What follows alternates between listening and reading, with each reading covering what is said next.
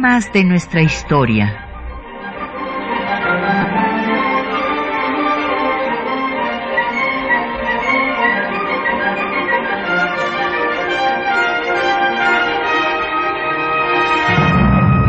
Un espacio que difunde el conocimiento del pasado para comprender nuestro presente.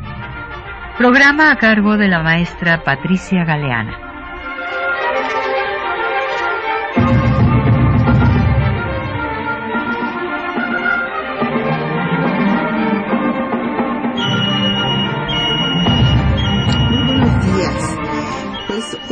Vamos a dedicar nuestro programa a hablar de los eh, otros eh, temas que eh, trató Venustiano Carranza, todos los decretos, la legislación que dio para pues derrotar, porque política y jurídicamente, a los convencionistas. Habíamos dedicado ya un programa completo hablar de la ley agraria, la del 6 de enero, pero hubo otras leyes que, eh, decretos que dio desde diciembre en torno al municipio libre, la ley del divorcio, eh, la ley obrera, y entonces esas, bueno, pues como estábamos en el periodo vacacional y demás, no las mencionamos, pero consideramos conveniente verlas ahora y tenemos el gran gusto de que nos acompañe aquí en cabina el doctor José Gamas Torruco, quien es director del Museo de las Constituciones de nuestra universidad. Bienvenido, gracias, Pepe. Gracias Muchas gracias por la invitación, encantado. Con nosotros. Gracias, Pepe.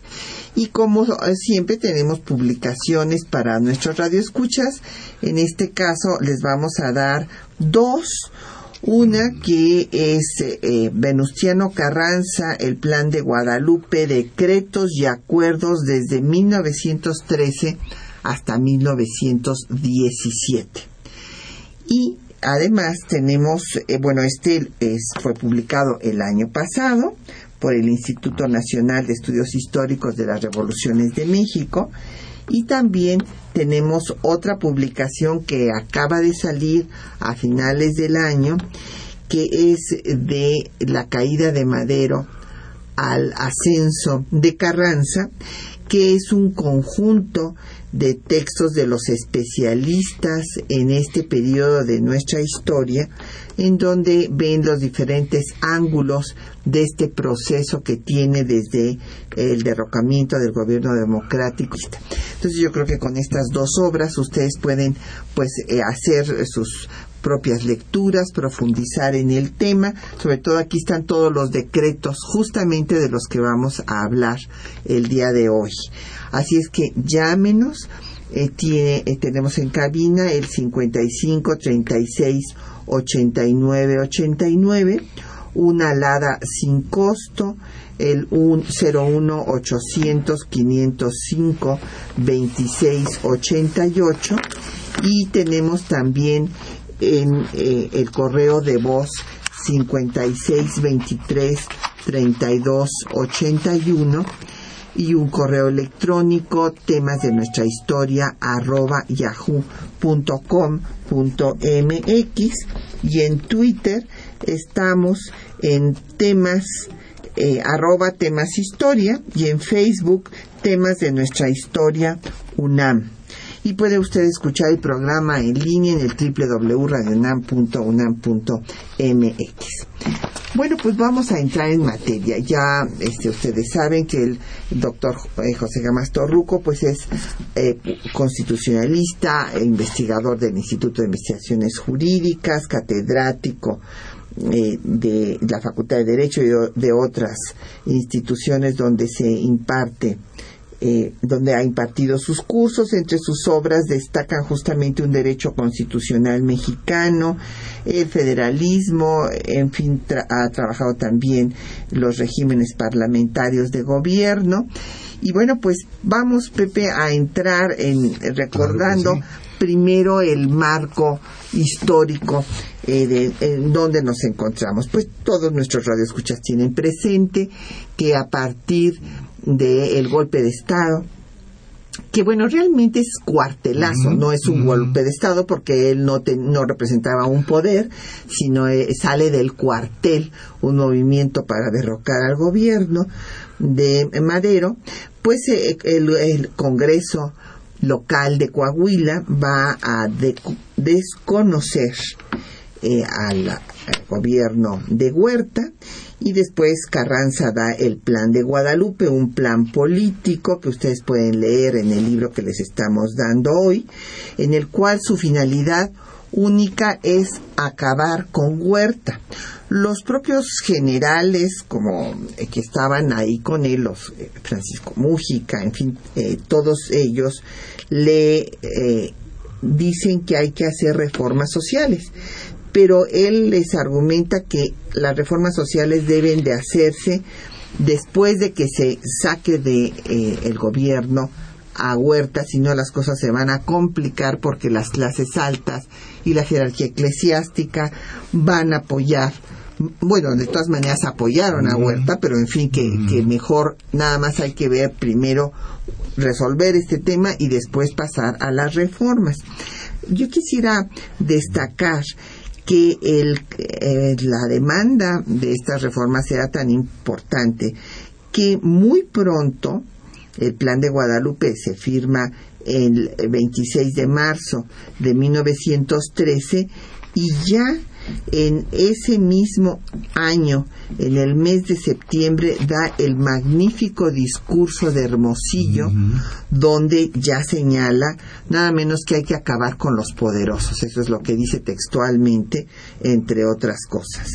Después, cuando se el triunfa, eh, saca Huerta y viene a la Ciudad de México, al reunir a la convención de generales revolucionarios primero aquí en la Ciudad de México, también reitera que hay que hacer reformas sociales y políticas, reparto de tierras, que el gobierno eh, compre y expropie las que se necesiten, hacer escuelas, mercados, casas de justicia, pago en efectivo semanal, eh, limitar las horas de trabajo, dar descanso dominical, eh, que se eh, atienda a los trabajadores por sus accidentes laborales, establecer un banco de Estado y que el divorcio sea absoluto. Entonces, después del discurso de Hermosillo de septiembre de 13, en la convención aquí en la Ciudad de México que se reúne en 14 a Arredo, pues lo va a hacer justamente, lo va a poner en práctica en 1914 a finales de año cuando ya venga la ruptura con la convención. Para que nuestros radioescuchas recuerden qué pasa con la convención, porque bueno, primero él reúne a la convención en la Ciudad de México, pero eh, pues eh, Obregón y otros generales habían hecho el pacto de Torreón con Villa y entonces eh, pues para cumplir ese pacto se propone que se traslade la Convención Aguascalientes. Ahí se va la Convención Aguascalientes, allá se declara soberana y exige la renuncia de Carranza, que por cierto Carranza ya había renunciado, les entregó la renuncia cuando los reunió aquí en la Ciudad de México a sus generales y ahí les entregó la renuncia y los eh, como no la esperaban y bueno pues después del discurso ahí de, de Luis Cabrera y demás dijeron no de ninguna manera o sea no la aceptamos pero allá con los villistas la situación va a ser distinta. Eh, los villistas van a invitar, se va a invitar a los zapatistas y al declararse eh, soberana, pues deciden que Carranza tiene que dejar el poder. Y Carranza les escribe en octubre de 14 que para que él deje el poder tiene que haber tres eh, cuestiones que se resuelvan previamente. Primero, que se establezca un gobierno preconstitucional, que salgan Villa y Zapata del poder. Y bueno, pues como Zapata decía que ni siquiera se integraba a la convención hasta que no hubiera salido Carranza, total que ninguno quiere salir del mismo y ahí viene la ruptura de la convención eh, desconoce a la misma Carranza. En noviembre se traslada a Veracruz las leyes que hacen efectivo el discurso de Hermosillo de septiembre de 13, así como sus declaraciones los días que estuvo la convención aquí en eh, la Ciudad de México en 14, lo hace, eh, lo pone en práctica con todas estas leyes que dictará a partir de diciembre de 1914. Así es, em, así es, Patricia. La mm, legislación que el señor Carranza expide en su calidad de primer jefe es eh, importantísima. Eh, toda esta etapa eh, de que va desde una fecha que yo considero memorable, que es la del 16-18 de noviembre de 1914, que es cuando el gobierno de Carranza abandona la Ciudad de México y se traslada hacia el, el oriente con el propósito pues de combatir, seguir combatiendo a la general Villa y en general los ejércitos de la, de la convención, pero sin por ello renunciar al poder ejecutivo y eh, con el apoyo de una uh, pléyade de revolucionarios, de jefes revolucionarios, que van a hacer efectivas todas aquellas ah, cuestiones que se habían ya planteado precisamente a raíz del discurso de Hermosillo. Yo se quisiera hacer énfasis en que el señor Carranza tenía una conciencia social desde el principio, porque mucho se dice que todo se generó en la convención. Ciertamente yo siento que la convención pues aceleró en mucho el proceso que condujo a las ah, reformas básicas que se hicieron y de esto hablaremos más adelante cuando tratemos ah, eh, espero que lo hagamos el próximo, el próximo viernes, cuando tratemos ya la originalidad de la Constitución de 17 comparada con la Constitución de 1857, donde pues sí hay aportaciones eh, fundamentales. Yo siento que desde la fecha de noviembre de 14 hasta la convocatoria del Congreso Constituyente se gestan todas estas, todas estas reformas.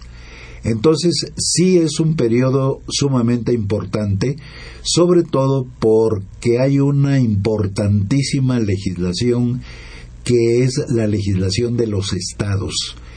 Eh, los eh, generales eh, revolucionarios cuando tomaban ya posesión de el gobierno de un estado, se preocuparon por establecer un régimen de legalidad, pero por un, eh, con una idea de lograr ya reformas de tipo social.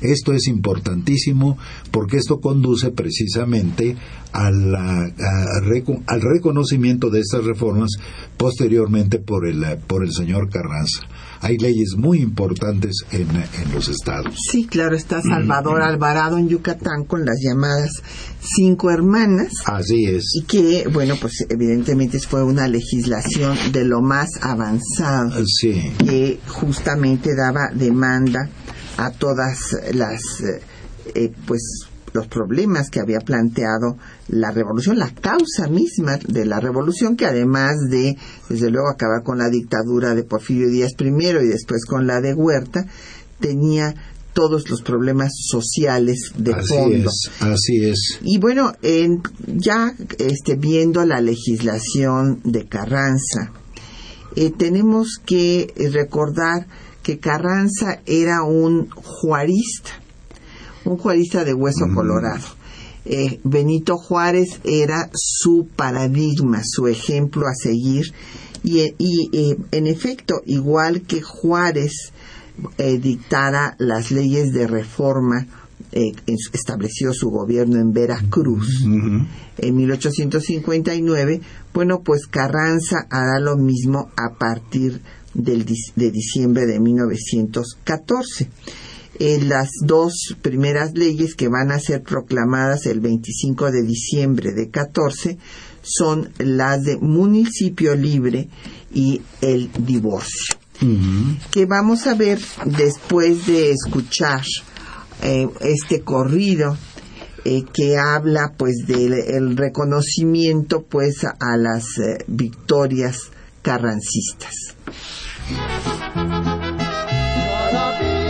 30, 30, que los rebeldes portaban y decían los maderistas que con ellas no mataban. Don Venustiano Carranza, gobernador de Coahuila, por defender a la patria, pone en peligro su vida. Ese estado de Coahuila dicen que le pertenece. Se levantó a defenderlo en 1913. Don Venustiano Carranza, jefe de resolución, lo eligen por hombre honrado dará paz a la nación. Don Venustiano Carranza, gobernador de Coahuila, pide al pueblo su confianza, ya que se encuentra intranquila. Desde que lo vi yo supe de su enorme patriotismo, plan de Guadalupe, el constitucionalismo. Don Venustiano Carranza reclama una causa justa y como no tiene miedo, por eso Naiden lo asusta. En 1913, ni me quisiera acordar, en ese puerto del Carmen comenzaron a pelear.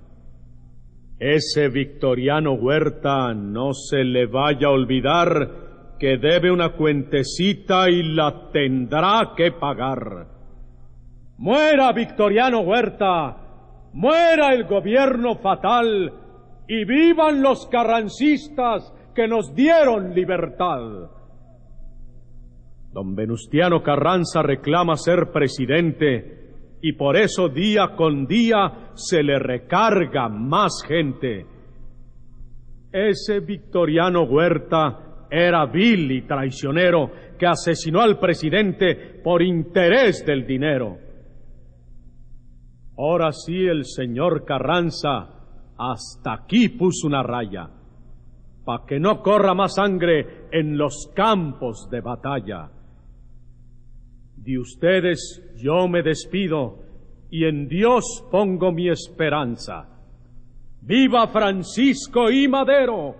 y Venustiano Carranza. Don Venustiano Carranza siempre está en mi memoria. Se escribe en Tlaxcala al Tongo una parte de la historia. Bueno, pues después de escuchar ahí este corrido que recuerda a Carranza y también a Madero, vamos a analizar estas dos leyes ya nos han llegado preguntas de que en qué consistía la ley del divorcio.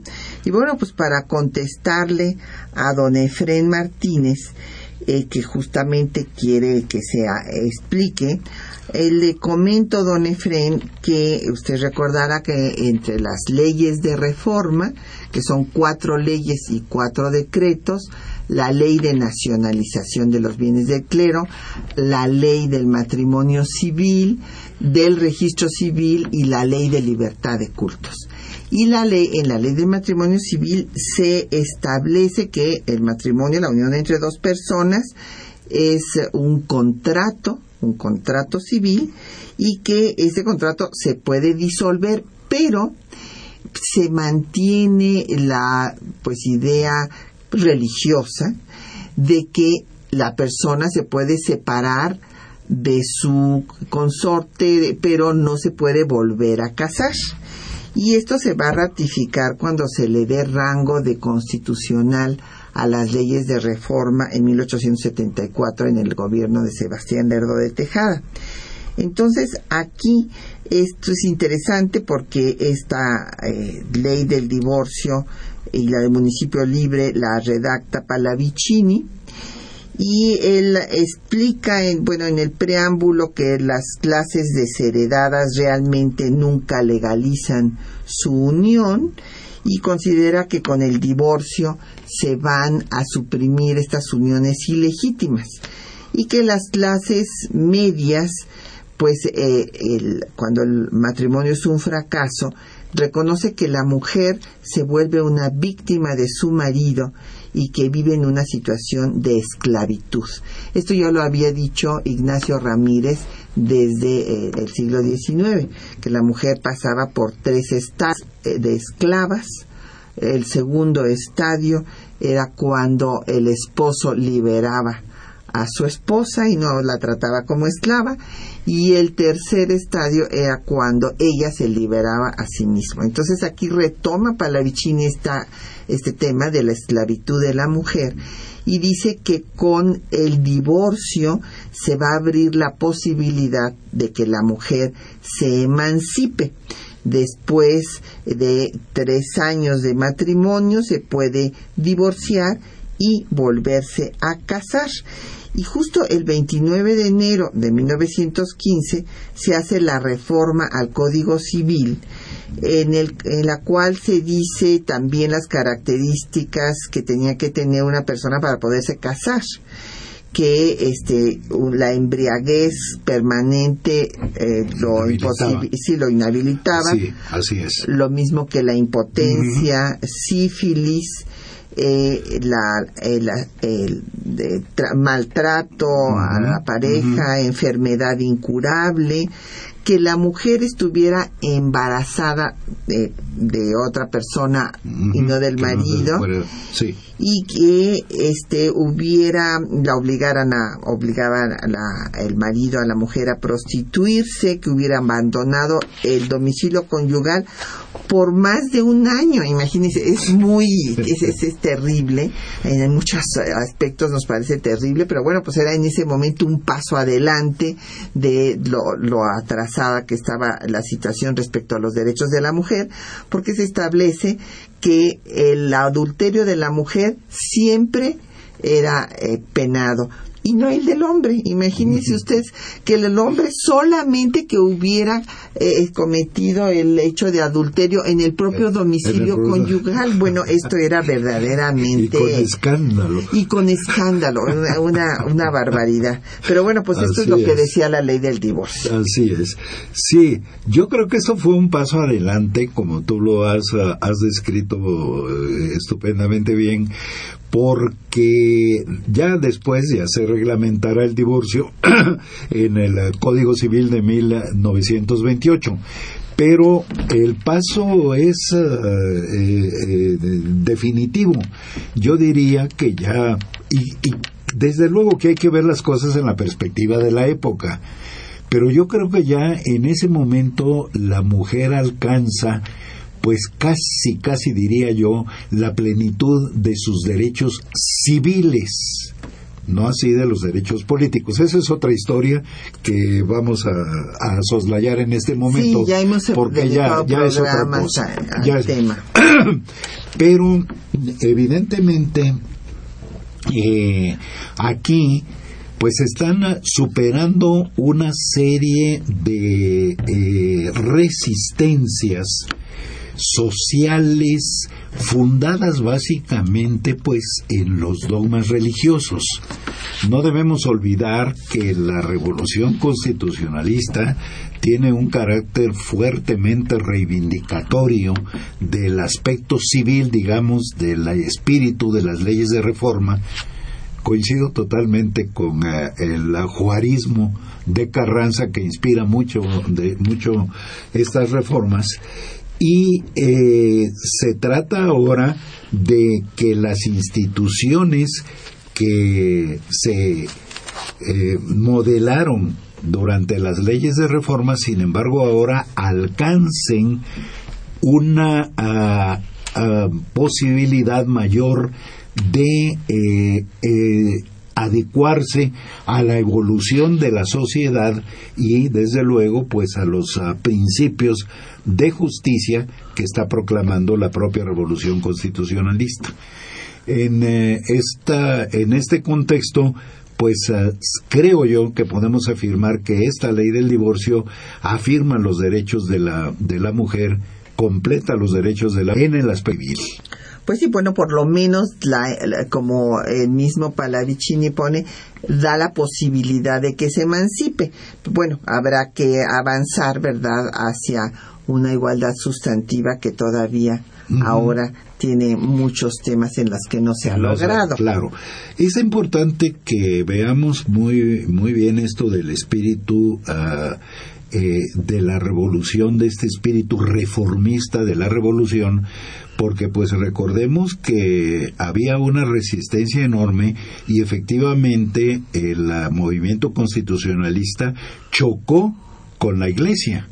Chocó con la iglesia y eh, en muchos aspectos pues ah, el choque fue frontal tanto que en la Constitución de 1917 nos adelantamos quizás un poco, pues ah, ya está el no reconocimiento a la personalidad jurídica de la, de la Iglesia y está también pues ya eh, modelada la, prohibición de que la Iglesia participe en la educación primaria. En fin, ya se va ah, gestando todo el ah, eh, modelo que después eh, acepta la constitución de, de 17. Claro, y no podía ser de otra forma porque la jerarquía eclesiástica había apoyado a Huerta. Así es. Así, es. Es la mismo, lo mismo que sucedió con Juárez cuando se da la nacionalización de los bienes de la iglesia. Ahí se dice con todas sus letras que eh, la iglesia tenía que indemnizar a la República por haber promovido y patrocinado la guerra civil, eh, como lo había hecho, por ejemplo, el obispo de Puebla, Pelagio Antonio Labastida y Dávalos, que financió el movimiento armado de Antonio Aro y Tamariz, que es con lo que se inicia realmente eh, la, guerra, de, reforma. Así es. Así es. Y entonces ahora sería bueno hablar del tema pues que es importantísimo de la ley de municipio libre, también proclamada el 25 de diciembre de 1914, en donde se declara que el municipio es la base de la organización política, que debe de ser autónomo que este ha sido eh, contrario al desarrollo de la república y de, la democracia del país la centralización que se había dado en la etapa porfirista de eh, todas las decisiones se tomaban desde el gobierno del centro con un poder absoluto y que ahora se le da esta libertad al municipio para que se administre por ayuntamientos de elección popular directa y que tenga una independencia económica. Eh, incluso, eh, y también este es un tema que tendríamos que eh, prolongar el próximo viernes, la ley del municipio libre va más allá de lo que la propia constitución estableció. Esto no viene eh, al caso en este momento hacerlo porque nos llevaría tiempo para eh, explicar exactamente lo que ocurre en el constituyente. Pero eh, efectivamente los principios están allí. Los principios fundamentales del municipio están allí. la libertad municipal, la independencia de los gobiernos municipales con la elección de ayuntamientos, elección popular directa. Esa es, esa es, la enorme ganancia. Y además la preocupación que se manifiesta por los ingresos municipales, porque desde luego pues no se puede eh, mantener un municipio libre si tiene una dependencia económica de, la, de, otro gobierno, sea del gobierno federal, sea del, de los gobiernos de los estados. Eh, yo creo que aquí, como en ah, otros aspectos, vale la pena considerar que, y hace, hacías hace un momento alusión a algo que es muy importante, a las cinco hermanas, a las leyes de Salvador Alvarado de Yucatán, porque Yucatán tiene una interesantísima ley del municipio libre. Parte de las cinco hermanas, aparte de la legislación del trabajo, aparte de la ley agraria, aparte de la ley hacendaria, está la ley del municipio del municipio libre que también va acompañada en Yucatán de una ley del catastro.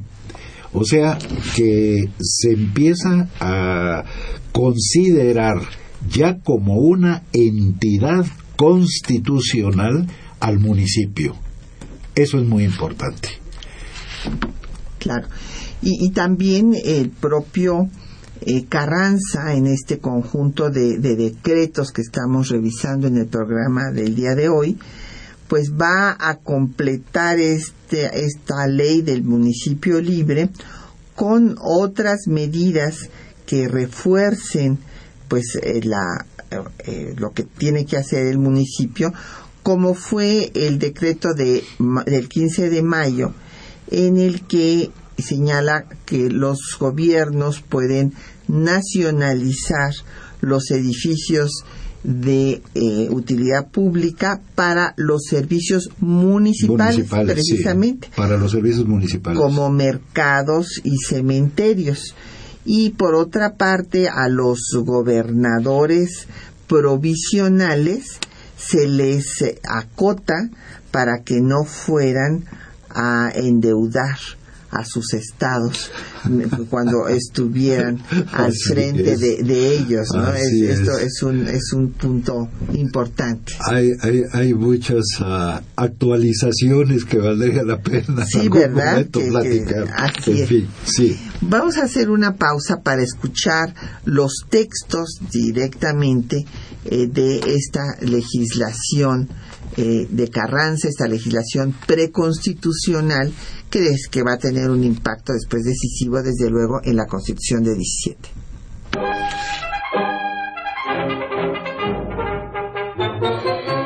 El 12 de diciembre de 1914, Carranza expidió en Veracruz las adiciones al Plan de Guadalupe, que en su artículo segundo disponía que el primer jefe expediría y pondría en vigor durante la lucha todas las leyes encaminadas a restablecer la igualdad entre los mexicanos. El 25 de diciembre de 1914, Carranza expidió en Veracruz la ley del municipio libre y la del divorcio. El 6 de enero de 1915, la ley agraria y la obrera. El día 29 del mismo mes y año, las reformas al Código Civil y el 22 de junio de 1915, la de abolición de las tiendas de raya. Escuchemos los fragmentos más importantes de dichas leyes. Ley del Municipio Libre. Durante largos años de tiranía sufrida por la República, se ha pretendido centralizar el gobierno. Esta organización solo es apropiada para sostener un gobierno absoluto y despótico, las municipalidades, de la voluntad de la primera autoridad del Estado. Artículo único. Los estados adoptarán para su régimen interior la forma de gobierno republicano, representativo, popular, teniendo como base de su división territorial y de su organización política el municipio libre, administrado por ayuntamientos de elección popular directa y sin que haya autoridades intermedias entre estos y el gobierno del Estado. El Ejecutivo Federal y los gobernadores de los estados tendrán el mando de la fuerza pública de los municipios donde residieren habitual o transitoriamente. Ley de divorcio.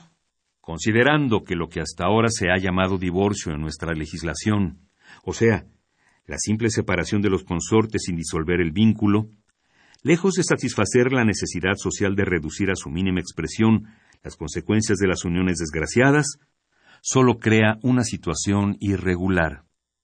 Que el matrimonio entre las clases desheredadas en este país es excepcional.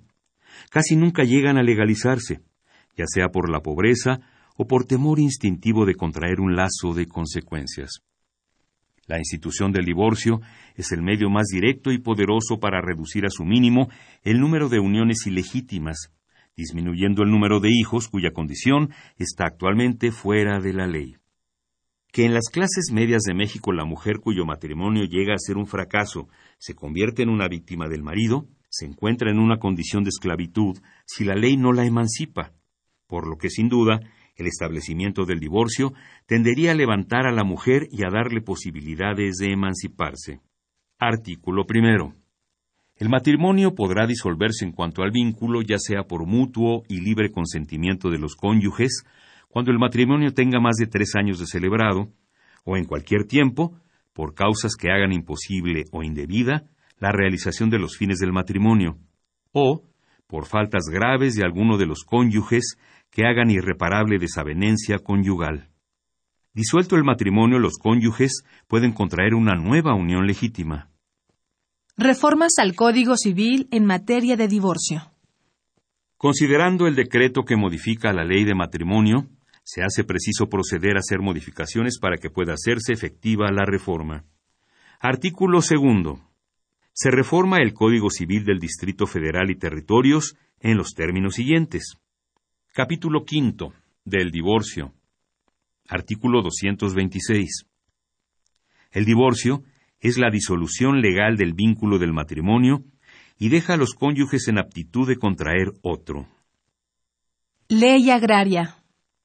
Considerando que una de las causas del malestar y descontento ha sido el despojo de los terrenos de propiedad comunal o de repartimiento, que privados los pueblos indígenas de las tierras, aguas y montes que el gobierno colonial les concedió, y concentrada la propiedad rural del resto del país en pocas manos, no ha quedado a la gran masa de la población otro recurso que alquilar a vil precio su trabajo, trayendo estado de miseria, abyección y esclavitud de hecho, en que esa enorme cantidad de trabajadores ha vivido y vive todavía.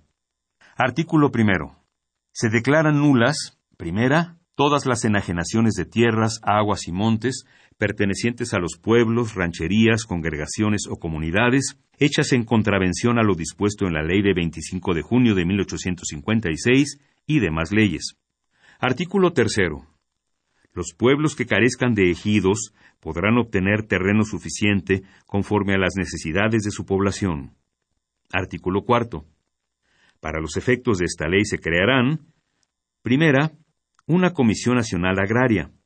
Segunda, una Comisión Local Agraria. Ley Obrera. Considerando que la Constitución de 57 estableció, con el carácter de derechos del hombre, la libertad de trabajo, la justa retribución de él, la prohibición de los pactos o convenios que tengan por objeto el menoscabo irrevocable de la libertad del hombre por causa del trabajo, y ofreció expedir leyes para mejorar las condiciones de los mexicanos laboriosos, que aquellas garantías han permanecido en letra muerta ante las dolorosas realidades de la esclavitud por medio del trabajo. Artículo único. Se adiciona la fracción décima del artículo 72 de la Constitución Federal en los siguientes términos. Décima, para legislar en toda la República sobre minería, comercio, instituciones de crédito y trabajo. Decreto de abolición de las tiendas de raya.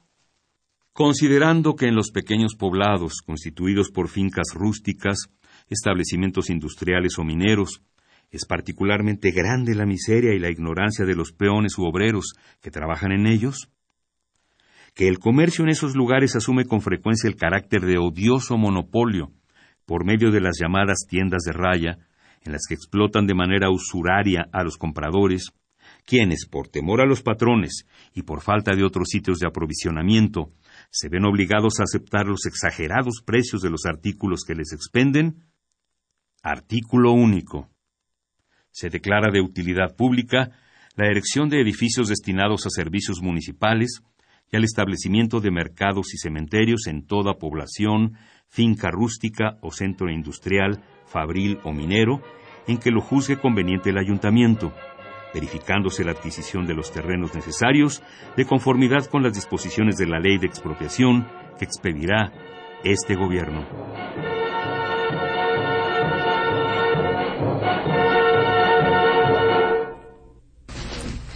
Bueno, pues ahí tienen ustedes eh, las eh, leyes, una síntesis. Ya habíamos visto el, eh, la ley agraria que tuvo esa eh, pues gran cambio respecto a la concepción del siglo XIX en el cual se reconoce jurídicamente las tierras comunitarias y bueno pues se declaran nulas todas las enajenaciones concesiones y composiciones que se habían hecho por la Secretaría de Fomento y Hacienda de Díaz y a todos los pueblos, aun cuando no hubieran tenido ejidos previos, a los que habían tenido, pues se les regresaba. Y a los que nunca habían tenido, se les debían de dar para satisfacer sus necesidades. Y bueno, eh, la ley obrera pues se eh, recuerda pues lo que dice la Constitución de 57, pero ya eh, da una respuesta a todas las demandas que se habían planteado en la lucha revolucionaria y eh, esto para los trabajadores del ferrocarril que serían indemnizados por cualquier accidente que tuvieran en su trabajo y respecto a la ley agraria, es muy importante recordar que también en junio de 1915 eh, se van a abolir las tiendas de raya porque éstas monopolizaban el comercio y bueno, pues ahí describen cosas terribles, como tenían a los trabajadores encarcelados. sí, porque inclusive ponían eh, rejas para que no pudieran salirse del lugar de trabajo y comprar sus productos en otro lado o claro, o se les pagaba también, en lugar de pagarles en efectivo, se les pagaba con lo que querían eh, los patronos pagarles producto de la tienda de raya, les hiciera falta o no les hiciera falta. Y finalmente otra medida que se tomará en julio de 15 será el suprimir eh, la cárcel del castillo de San Juan de Ulúa, en donde, bueno, pues la gente se moría por la situación terrible de humedad, de que pues eh, de ahí no salían con vida y se convierte desde entonces en un arsenal eh, para eh, guerra y marina. Y que creo que está básicamente para la marina en, en la actualidad. Y este finalmente, bueno, pues cuando vengan todas las, ya que regrese eh, el gobierno de Carranza a la Ciudad de México vendrán pues hechos importantes como será eh, en las batallas de Celaya que va a ser batido totalmente por Obregón. Y bueno pues con esto se permite ya que regrese Carranza. Estas batallas de Celaya son del 6 al 15 de abril de 15 y entonces ya podrá regresar Carranza a la Ciudad de México y eh, aquí va a haber una serie de cuestionamientos eh, sobre todo a las reformas políticas que se algunos periodistas las tachan de inconstitucionales y entonces es que Carranza declarará que es urgente convocar al Congreso Constituyente para reformar a la Constitución de 57 e incorporar todas estas leyes a la Constitución y esto pues será eh, finalmente inaugurado en Querétaro en diciembre de, de 16. Así es. Entonces, em, de todo esto, como pues eh, se ve, eh, están sentándose las bases de lo que posteriormente serán varios artículos constitucionales. En primer término, pues tenemos toda la cuestión agraria que se incorporará en el artículo 27, la cuestión obrera que se incorporará en el artículo 123, eh, toda la cuestión ah, religiosa, el papel de la iglesia, que estará en, eh, básicamente en el artículo tercero, también en el artículo 27, también en las prevenciones generales de la Constitución. En fin, se va gestando eh, toda la legislación, eh, bueno, el otro aspecto importantísimo, el aspecto educativo que también eh, eh, se semblantea, pero que eh, va a tener su desarrollo primario en la Constitución de, de, de 17 que yo quisiera comentar porque es importante y es la legislación del subsuelo. La legislación del subsuelo porque aparece como si eh, hubiese explotado en el constituyente y sin embargo hay antecedentes muy interesantes y precisamente la preocupación del propio señor Carranza en razón del subsuelo. De nuevo hay que ver las cosas en la época, eh, verlas no con la óptica que estamos acostumbrados ya después de una evolución de casi un siglo, sino lo que en la época se consideraba. Recordemos, y esto lo vamos a ver, Patricia, en el próximo programa, que la legislación de las Indias declaraba que el subsuelo era propiedad de la corona. Y recordemos que después se afirmó rotundamente en el momento de la independencia que los derechos de la corona pasaban a la nación mexicana. Y así se consideró. Sin embargo, en las leyes de 1884, durante el porfiriato, se cambió radicalmente el concepto y resultó que el dueño del terreno era también propietario del subsuelo. Esa es la situación a la que se enfrentó eh, el señor Carranza durante toda esta etapa y los gobiernos de los estados durante esa etapa. Eh, ¿Qué es lo que, lo, que, lo que ocurría?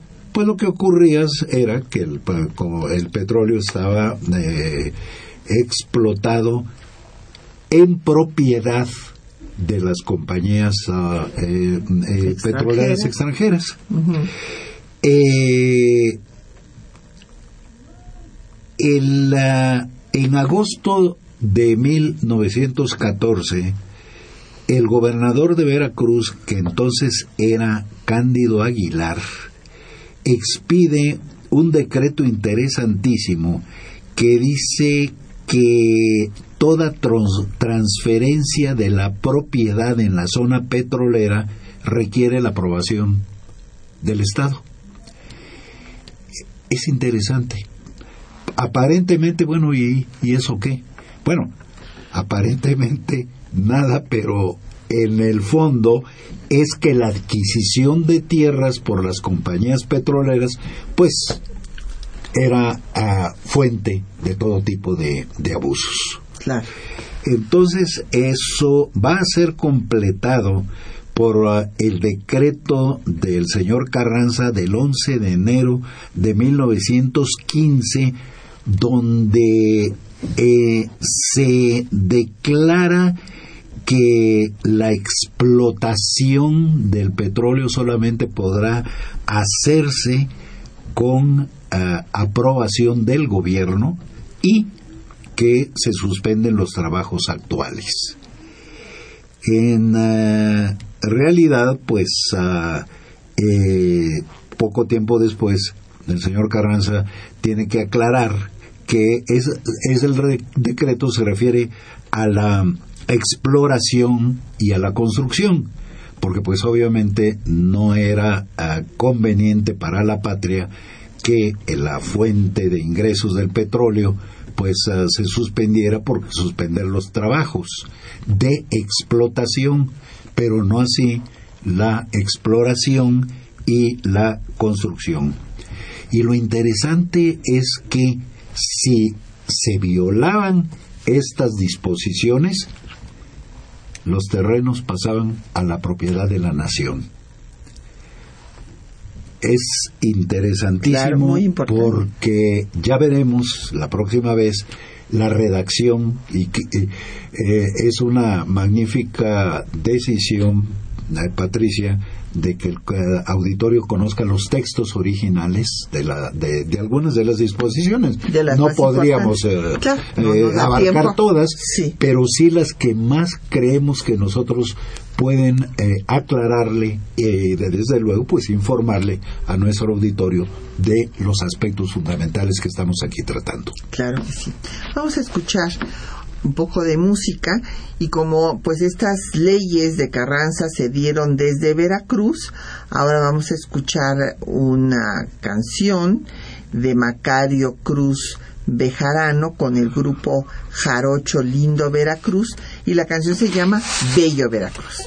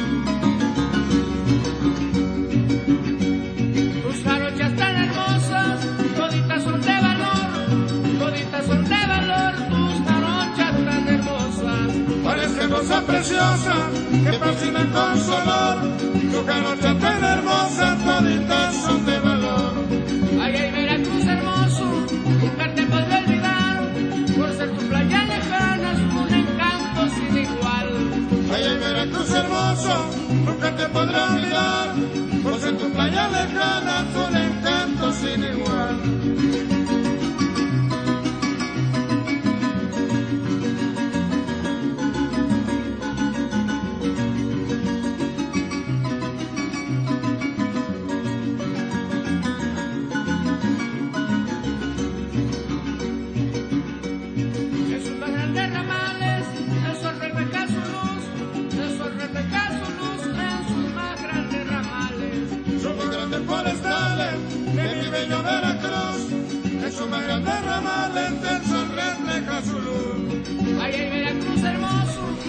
Bueno, pues nos han llegado muchísimas preguntas, a ver eh, cuáles nos da tiempo de, de responder.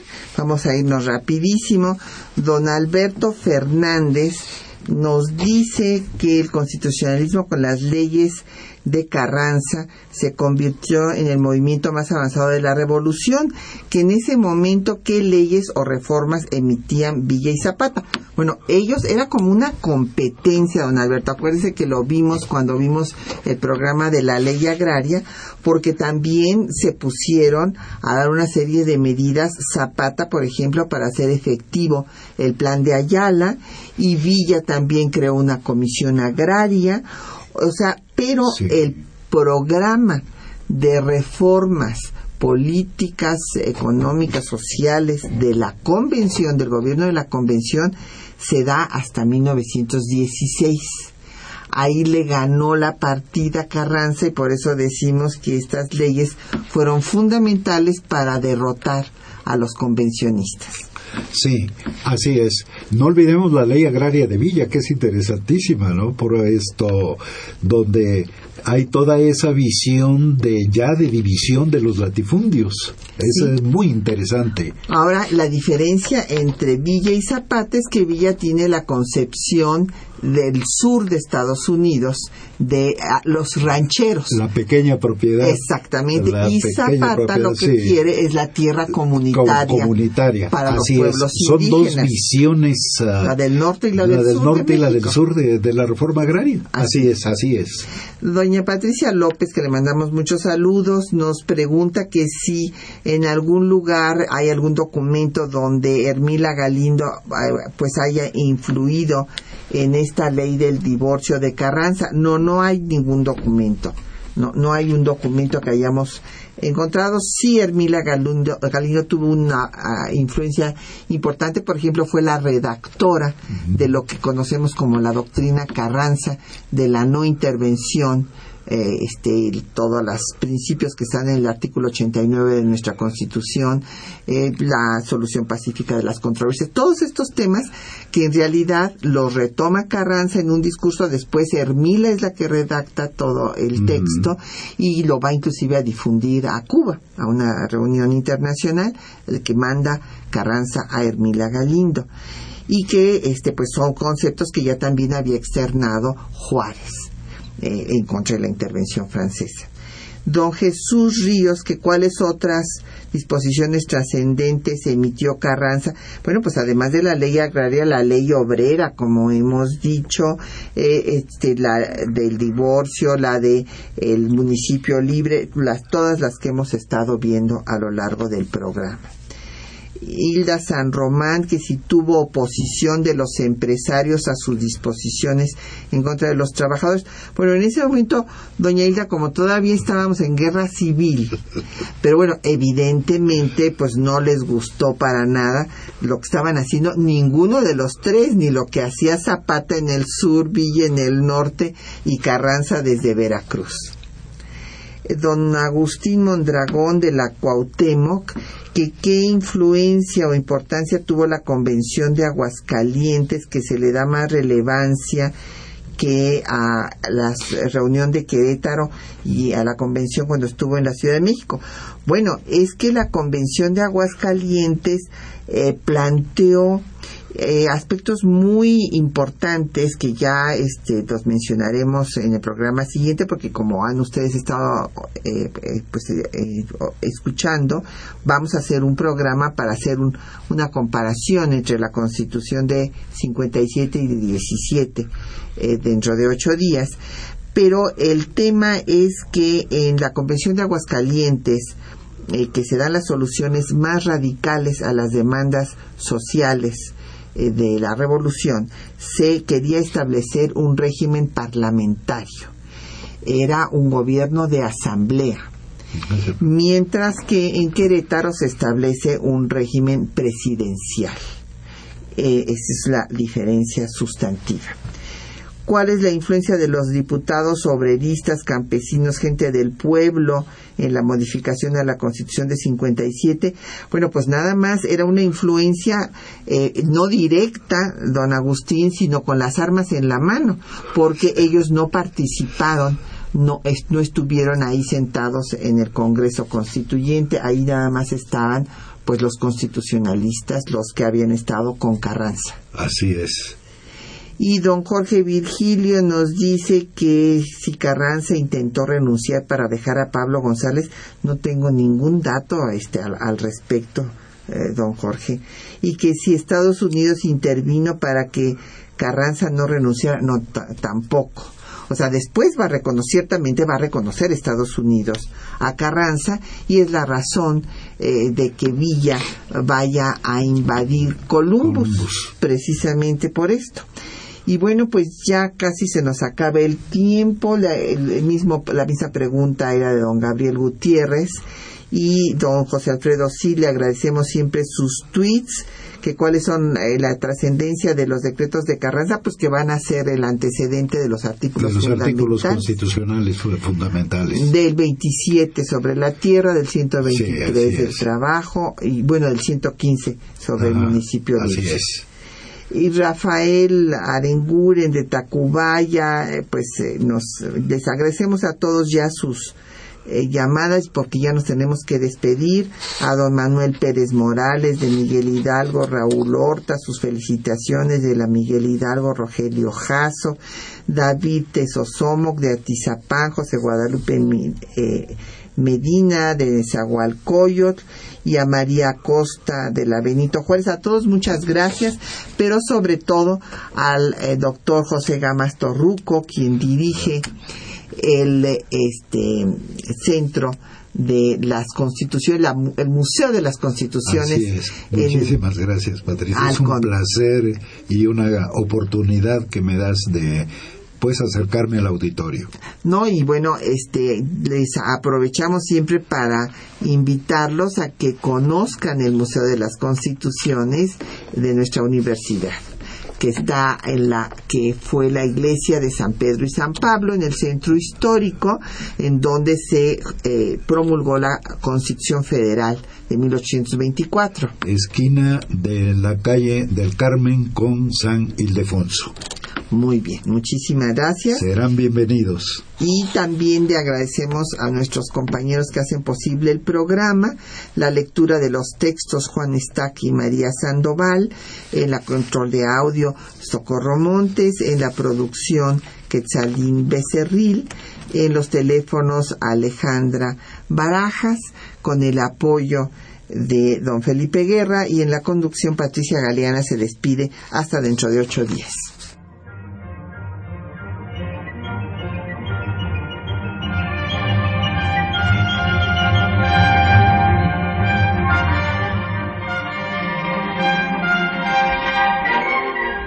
Temas de nuestra historia.